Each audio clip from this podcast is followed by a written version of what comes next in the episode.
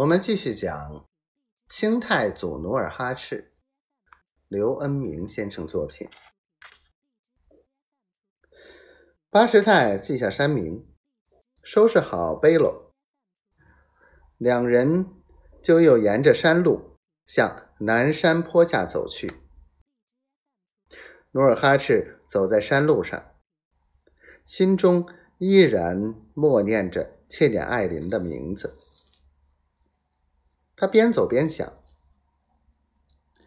如若我真的见到梨花，谈起误杀其子事，他问我儿子的尸骨埋在何处，我该怎么回答呢？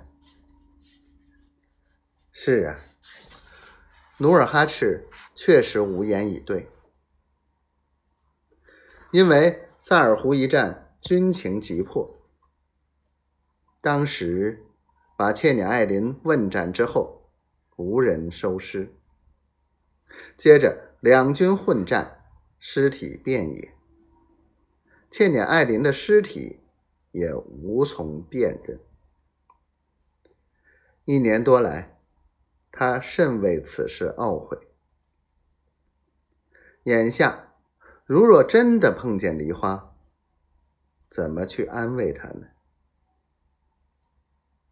想到此处，他悔恨已极，禁不住泪如泉涌。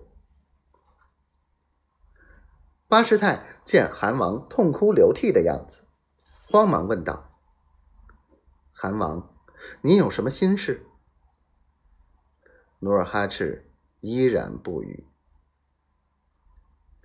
两人默默的走了一段路，来到一条山沟。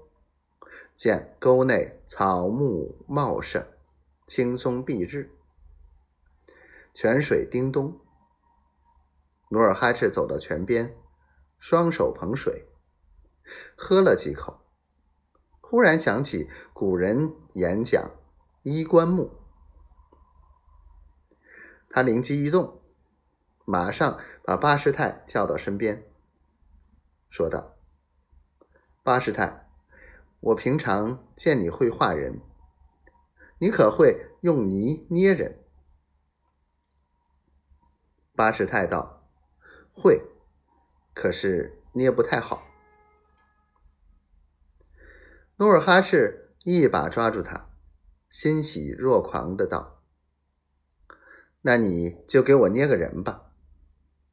什么样的人？壮年小伙子。”努尔哈赤道。虎背熊腰，浓眉大眼，旗袍凉帽，有点像我们爱新觉罗氏家族的人。